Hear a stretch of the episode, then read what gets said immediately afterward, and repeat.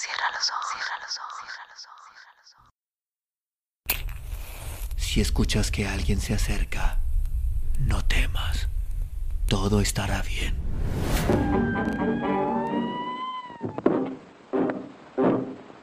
Oh,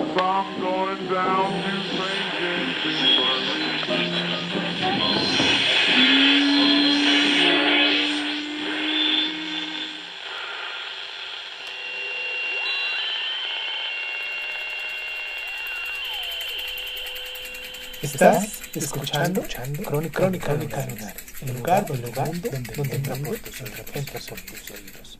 Bienvenido. Por la noche volvió a llover. Se estuvo oyendo el borbotar del agua durante largo rato. Luego, se ha de haber dormido, porque cuando despertó, solo se oía una llovizna callada.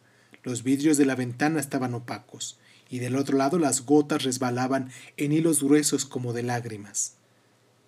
Miraba caer las gotas iluminadas por los relámpagos, y cada que respiraba suspiraba, y cada vez que pensaba, pensaba en ti, Susana. La lluvia se convertía en brisa. Oyó.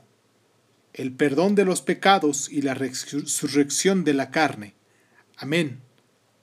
Esto era acá adentro, donde unas mujeres rezaban el final del rosario. Se levantaban, cerraban los pájaros, atrancaban las puertas, apagaban la luz.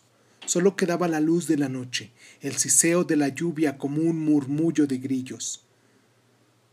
¿Por qué no has ido a rezar el rosario?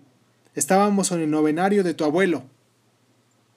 Ahí estaba su madre en el umbral de la puerta con una vela en la mano, su sombra descorrida hacia el techo, larga, desdoblada, y las vigas del techo la envolvían en pedazos, despedazada. Me siento triste, dijo. Entonces ella se dio vuelta, apagó la llama de la vela, cerró la puerta y abrió sus sollozos, que se siguieron oyendo confundidos con la lluvia. El reloj de la iglesia dio las horas, una tras otra, una tras otra, como si se hubiera encogido el tiempo.